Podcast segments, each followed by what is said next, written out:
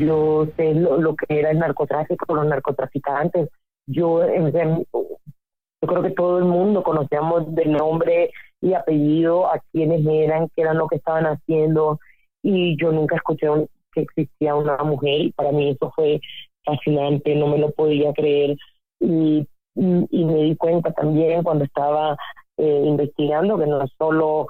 fue eh, pues la novia o la, amante de, de, un narcotraficante, no, ella era, ella era el, capo, entonces eh, eso me, me, me, impresionó mucho y me dio muchísimas ganas de investigar quién era esta Griselda Blanco.